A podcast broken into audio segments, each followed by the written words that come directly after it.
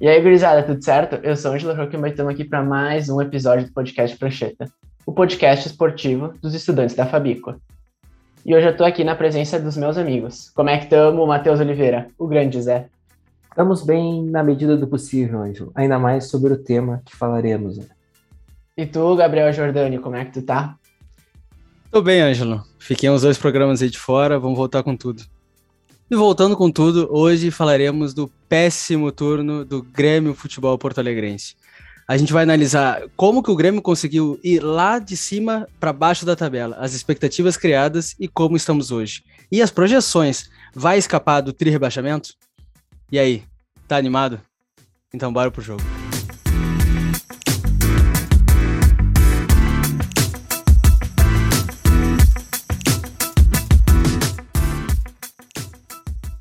O Grêmio hoje se encontra na vice-lanterna da competição com 13 pontos em 15 jogos. Ele tem o pior ataque da competição com apenas 10 gols. Ele está quase sendo batido por artilheiros do campeonato, com 8. Sendo bem direto. Zé, por que, que o Grêmio se encontra nessa situação delicada do campeonato? Responderia diretamente, como o Filipão na coletiva, que os outros times venceram seus jogos e o Grêmio não venceu mas assim é um modo simplificado e muito filipão, né? Mas vamos de, do começo, vamos do começo.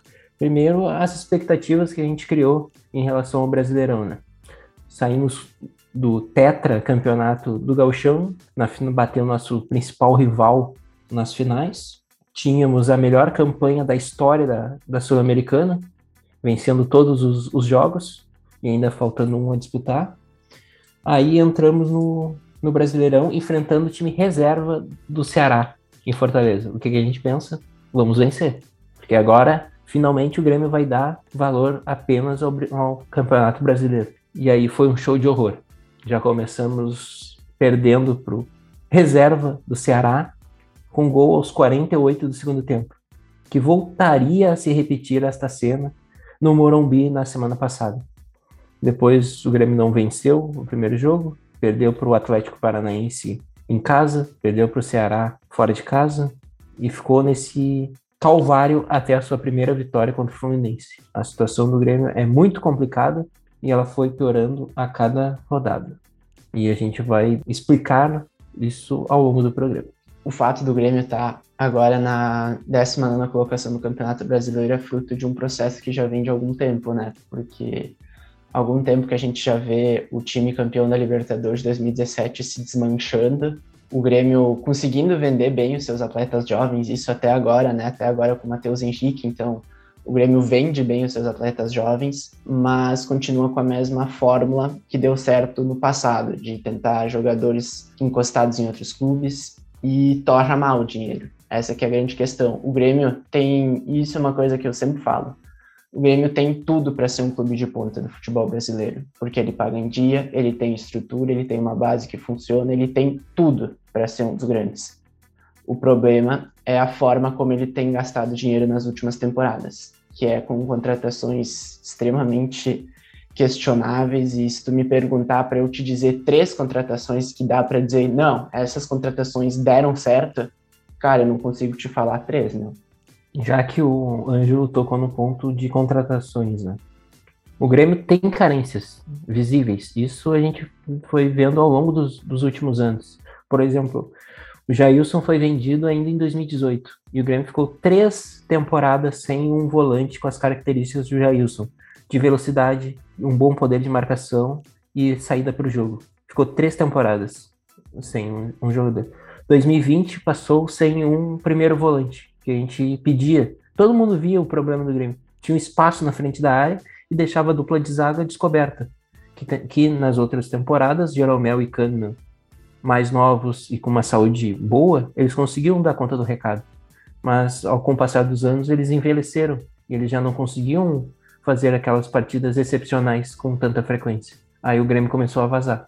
E todo mundo via isso, menos a direção, o Renato na época, né? O Grêmio tem uma direção amadora.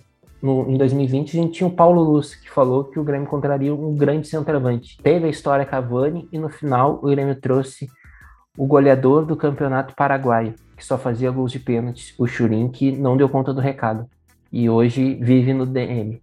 Aliás, as contratações de 2020 foram patéticas e caras. Pinares, que já foi embora, o Churin, que segue aí, e o Diogo Barbosa. Os três, os três jogadores que seriam para melhorar a equipe do Grêmio não fizeram isso. A gente só perdeu 50 milhões de reais e seguiu com as carências. Faltou, faltava um centroavante, chegou agora o Borja. Espero que dê conta do recado. Seguimos sem um lateral esquerdo, tanto que o Rafinha teve que ser improvisado na lateral esquerda e foi bem. Faltava um, um meia de articulação que não temos, que agora vai chegar ao Campas. Vamos ver se ele vai conseguir criar na criação para o time. E, e uma coisa vai levando a outra. A gente vê que nos últimos dois anos, de 2019 e 2020, a campanha do Grêmio só não era tão falada, tão criticada, porque a gente vencia os grenais. Os grenais sustentavam o Grêmio. Tem crise, ano passado teve a crise, teve o Grenal da Libertadores. Foi lá, o PP de fora da área fez o gol, o Grêmio ganhou, acabou a crise. Por quê? Porque a gente venceu o Inter. É pouco, é pequeno esse pensamento. O Grêmio e até mesmo o Inter, vou colocar o Inter neste podcast que seria apenas para falar de Grêmio. Não pode se resumir a vencer apenas o rival ou vencer o gauchão. A gente tem tudo para conquistar todos os títulos que a gente briga. O pensamento pequeno da aldeia tem que deixar para os torcedores. Os torcedores podem ter esse pensamento, mas a direção, tanto de Grêmio quanto de Inter, não pode ter esse pensamento pequeno, como a gente vê em, nas entrevistas do Herman falando que é bom ganhar o Campeonato Gaúcho. É pouco para o Grêmio. E tanto que a gente chegou na situação que estamos agora. É um processo, como a gente falou, que nos últimos anos a direção do Grêmio vem se tornando cada vez mais omissa e ineficaz e, e, é o que a gente também sempre fala. O Renato ele escondia muitos problemas da direção, né? O Renato ele atuava muitas vezes como psicólogo, como diretor, como o cara que ia lá ligava para os jogadores para tentar contatar eles para virem para o Grêmio. Ele atuava em muitas frentes e isso acabou. Então a direção criava esse vácuo, essa em que ninguém assumia o poder e o Renato ia tendo, ia sendo obrigado a assumir e por sua vez, dentro de campo, o Cebolinha conseguia apagar muitos erros do, do Renato também na montagem do time, né? Então, a partir do momento em que primeiro saiu Cebolinha e agora, alguns meses atrás, o Renato, o Grêmio vai por água abaixo, porque uh, se deixou muito, muitos espaços em branco que ninguém sabe o que fazer com eles. Se tentou o Thiago Nunes e o Thiago Nunes não é um cara capaz de assumir tantas, tantas responsabilidades, ainda mais dentro de um clube em que ele tem sim sua história lá no passado, mas só atuando na base, né? Só sendo treinador de base. E chega o Felipão, que é justamente por isso, porque o Felipão é um cara que vem e que é dono do vestiário, sabe que o Felipão ele vai chegar com toda a moral do mundo e que ele vai ter o apoio necessário. Então, é muito complicado nesse sentido, né?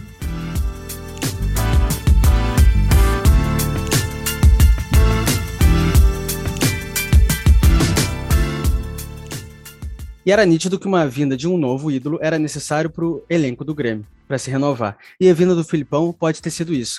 Ângelo, qual a diferença do Filipão do Cruzeiro para cá e qual a diferença do Grêmio, do último técnico, para o Filipão?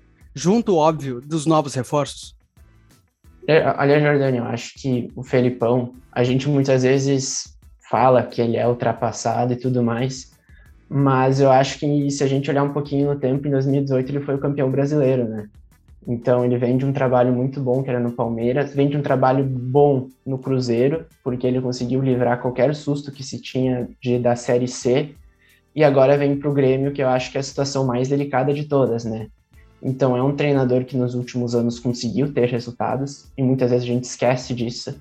E eu vejo também muita gente que fala: ah, não dá para ficar querendo sempre as mesmas soluções mas para o Grêmio era o que precisava. Era o que precisava. Tu conhecer, como, se, como a gente fala, tu conhecer a aldeia. No fim, faz sim diferença tu conhecer o ambiente que tu tá. Não pode ser o principal critério que norteia uma contratação de um treinador, mas é um critério importante. E a diferença entre ele e o Thiago Nunes é justamente essa. O, o Felipão é um cara que tem, que tem a voz mais ativa, porque é um cara que tu olha e tu sabe que tu precisa respeitar, que não tem como derrubar o cara, o cara já brincou de conquistar título no Grêmio, já brincou de de fazer tudo no Grêmio. É um cara, então, que chega com a moral lá em cima, que já chega com o respeito muito bem estabelecido. E falando de dentro de campo, o time dele para o time do Thiago Nunes é bem diferente. É um time hoje, o Grêmio, um time cada vez que se defende muito bem. O Grêmio, hoje, tem uma defesa boa, se tu for olhar. Tem uma defesa melhor do que, por exemplo, a do Bragantino, que está no G4. Tem uma defesa igual a do Palmeiras, que hoje é segundo colocado. Então, isso é muito fruto do trabalho do Felipão, que montou uma defesa dentro do, do possível boa, bem postada, mas no ataque ainda não conseguiu desenvolver. Ele vem tentando, mas ainda está bem longe do que o Grêmio pode. O Felipão veio um momento que o Grêmio se encontrava sem vitórias, com dois pontos apenas. O Grêmio muito atrasado no campeonato. O momento era para um bombeiro. No caso, tinha que ser alguém com estofo, com história dentro do clube, para pelo menos a torcida aceitar. Não daria para a gente apostar em, em um outro treinador. Seria tanto que a gente falava, ou é o Renato de volta, que era óbvio que não ia aceitar, até porque ele foi corrido daqui pelo Oderich nas, nas rádios da capital, ou alguém com história no clube. E foi pensado no Filipão. O Filipão, o Grêmio fez um carinho ao Filipão em 2014, logo após o 7 a 1 e agora, quando o Grêmio precisa, o Filipão retribui o carinho e vem para tentar ser o, o, bombeiro, como eu bem disse anteriormente, né? É o momento para tentar salvar o Grêmio. Eu não, eu não espero um futebol de qualidade do Grêmio. Eu assisto os jogos e eu quero só ponto. Como até o próprio Filipão em algumas coletivas já disse. Eu quero é ponto. O Grêmio precisa de ponto. O Grêmio antes fez boas partidas ao longo desse, do Brasileirão, por exemplo, contra o, o Santos, ainda sob o comando de Thiago Nunes, que o Grêmio foi superior ao Santos, criou muitas chances, desperdiçou e sofreu gol de empate com um chute do Marinho, que a defesa abriu e o Marinho, com um chute de rara felicidade, empatou. Então, nesse momento, eu quero ponto. Eu prefiro o Grêmio reativo, maltratando a bola, como foi contra o Fluminense, e achando um pênalti no final. É isso, o Grêmio precisa de ponto. Se vai escapar do rebaixamento, eu não sei. Mas o, é, o Filipão é o cara para esse momento.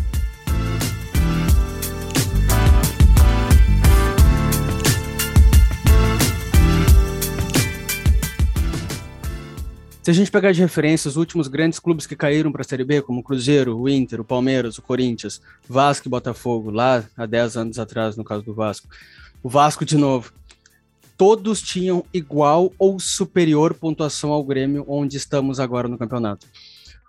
Quando antes do jogo contra o Cuiabá, com 14 jogos, o Inter em 2016, com 14 jogos, tinha 20 pontos. O Palmeiras com 14 jogos, tinha 10 pontos lá em 2012, que era a pontuação exata do Grêmio antes do jogo contra o Cuiabá. O Corinthians, em 2007, 18 pontos. O Vasco, em 2008, 16 pontos. Botafogo, em 2014, 15 pontos. O Vasco de 2015, 12 pontos. Agora, com 15 jogos, o Grêmio, com uma vitória mais 3 pontos, ele fica à frente de algum desses clubes. Mas mesmo assim, pegando nossa comparação com o rival, o Inter, ele tinha 20 pontos com 14 jogos. O Grêmio não, não chega nem perto disso com 15. Então, assim, por mais que o Grêmio tenha um jogo atrasado, é de ligar a lanterna no máximo, no máximo do possível. E, e, uma coisa engraçada que a gente pensava, tanto quanto o Cruzeiro, que foi o último que caiu, a gente falava que a fé é a última que vai embora, que o Cruzeiro não vai cair, porque era incaível. O Inter lançaram até camisetas, o Cruzeiro também, mas o Inter tinha lançado camiseta de time grande não cai. E caiu.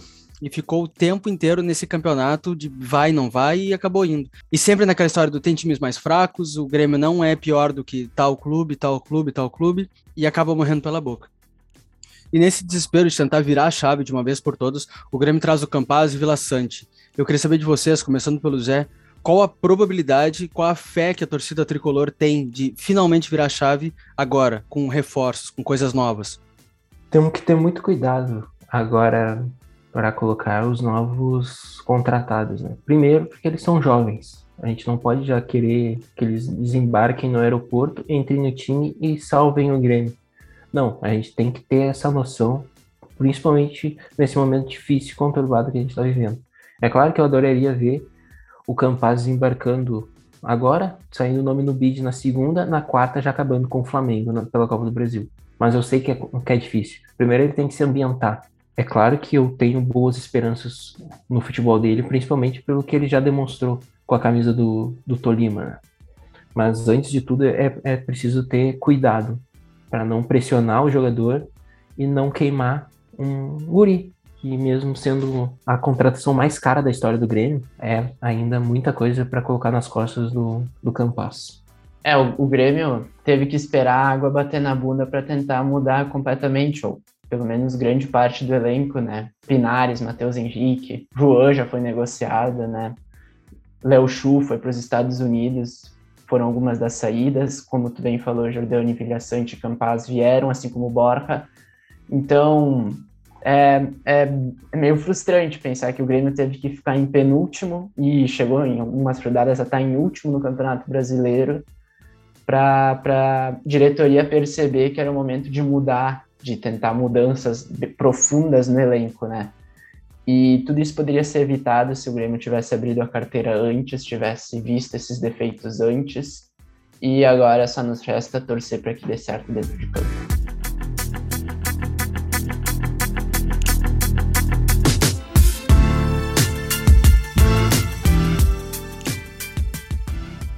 E por falar em torcer para finalmente dar certo, Douglas Costa é outro ponto que os torcedores do Tricolor Gaúcho de Porto Alegre estão torcendo para finalmente alavancar.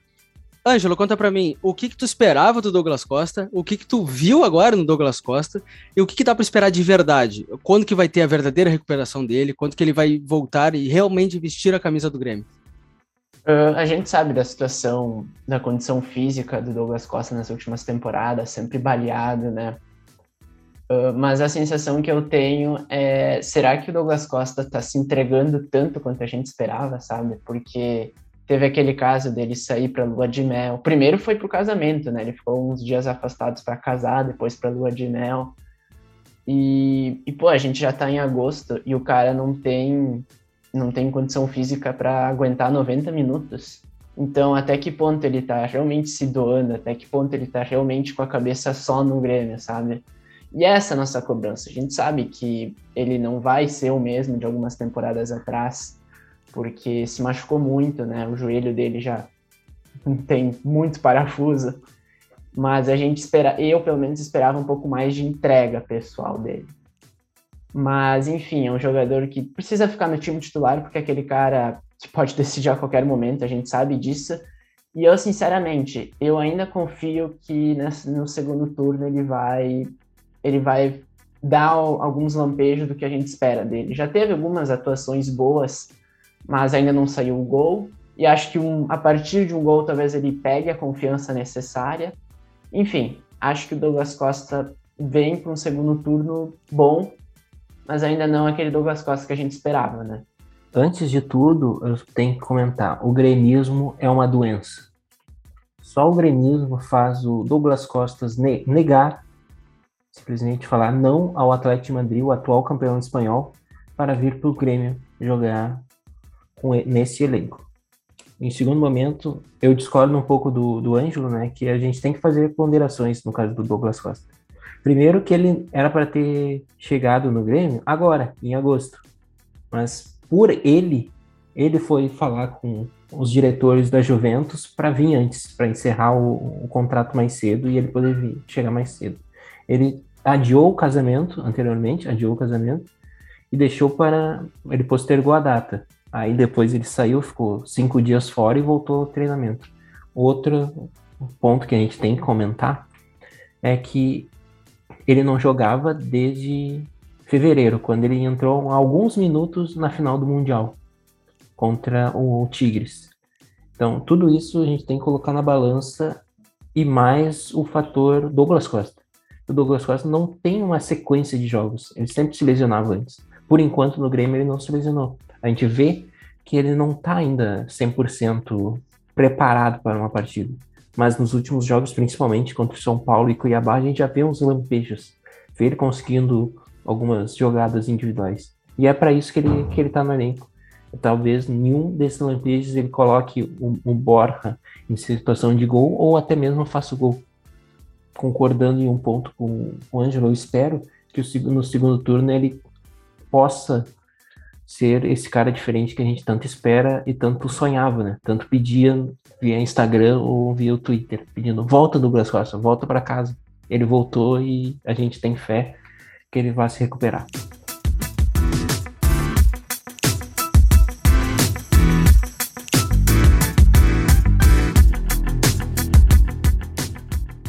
E de time que luta para não cair, qualquer jogo, qualquer ponto é final de campeonato. E o Grêmio deixou alguns pontos pelo caminho. Zé, quais pontos tu avalia que foram os principais que o Grêmio não podia de jeito nenhum ter deixado passar? Ah, como um bom gremista, o Grêmio, não, o Grêmio não podia ter deixado nenhum ponto passar, né? Mas agora falando sério, depois dos 45 minutos, acabou o jogo. Tu não pode levar gol nos acréscimos. Isso a gente viu o Grêmio sofrendo gol na primeira rodada contra o Ceará, em um lance bizarro que o Breno ele ergue a mão pedindo impedimento e não vai na bola. E o Ceará marca o gol. Depois contra São Paulo, o Grêmio com a posse de bola, aos 48 segundos do tempo, faltando um minuto, perde a bola no meio de campo e ninguém mata a jogada. Não pode tu, na, brigando contra o rebaixamento, levar um gol de contra-ataque fora de casa. Não pode. Isso é um erro tremendo e que um clube, um clube sério não pode levar outros pontos que a gente deixou pelo caminho. Pela partida louca que foi contra o Fortaleza, eu não coloco como ponto perdido, né? Ali eu considero um ponto ganho.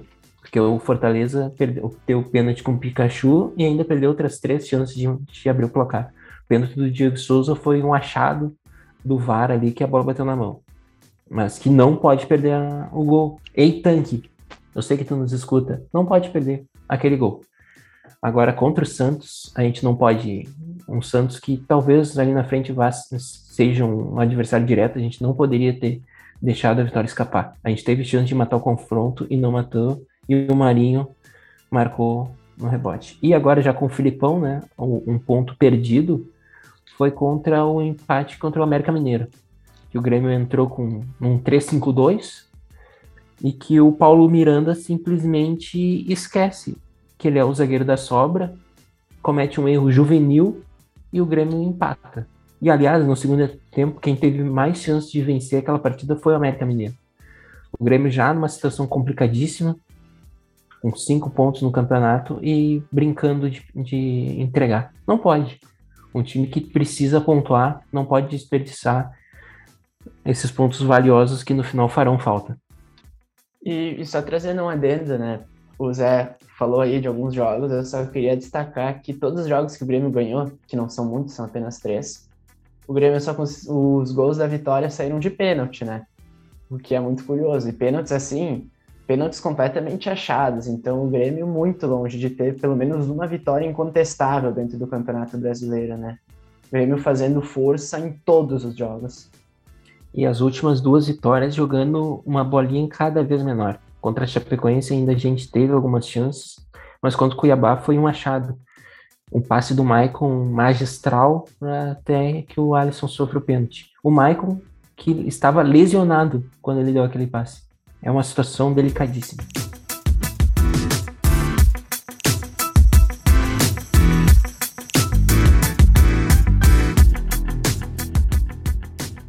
E tentando achar uma pepita de ouro no meio de tanta lama, Ângelo, tu acha que podemos ter algum destaque positivo na campanha do Grêmio no Brasileirão? Olha, eu encontro dois destaques positivos. Eu encontro o Wanderson, que acho que é com certeza o melhor jogador do Grêmio no Campeonato Brasileiro, fazendo um campeonato muito bom. Ele é o artilheiro do time junto com o Borja, com dois gols, um golaço contra o São Paulo, né? Vale o destaque, uma pintura. Inclusive, o campeonato dele é tão bom até aqui que já tem clube interessado, ainda não chegou proposta, mas o Milan e o Tottenham, clubes grandes da Europa, já estão olhando para o Wanderson, que, que eu sinceramente vejo com potencial de chegar na seleção. E eu também acho que o Gabriel Chapecó, né? Acho que o Gabriel Chapecó nos salvou em alguns momentos, principalmente aquela defesa contra a Chapecoense, Uh, defesa contra Cuiabá, defesas importantes em alguns jogos, conseguiu no, no, próprio Grenal, o Grêmio sai que não leva gol naquele Grenal puramente por causa do Chapecó, né?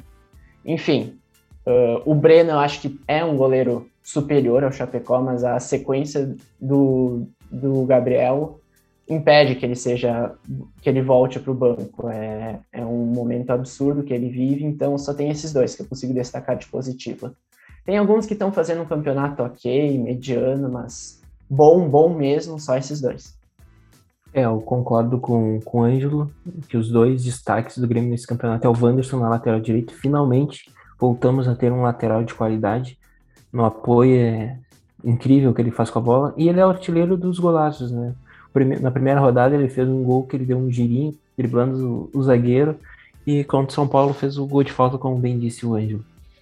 E depois eu destaco os dois goleiros, que aí a gente fica pensando que como seria 2020 e 2019, se a gente fica pensando como seria o biênio 2019 e 2020 se tivéssemos apostado no Breno, que já estava ali. Né?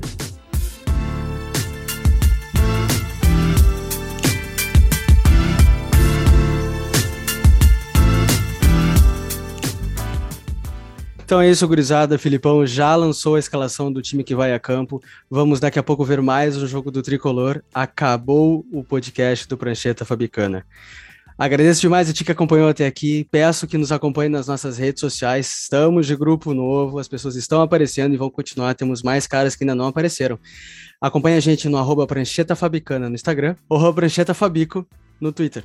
Me despeço dos meus parceiros. Valeu por mais essa, Gabriel Jordani. Valeu, Ângelo. Valeu. Toda a sorte ao Tricolor Gaúcho. Obrigadão pela companhia, Matheus Oliveira. O grande Zé. É, Ângelo, eu entrei feliz e saio triste com a situação do Grêmio, quase depressivo. Mas essa história vai mudar, eu tenho fé. A fé nunca morrerá e a esperança do imortal tricolor se reerguer do fundo do poço é imensurável. Vamos, tricolor! E é com a mesma fé do Zé que eu, Angelo Schokemba, estou finalizando mais um episódio do podcast Prancheta. E, como diria Lupicínio Rodrigues, com o Grêmio, onde o Grêmio estiver.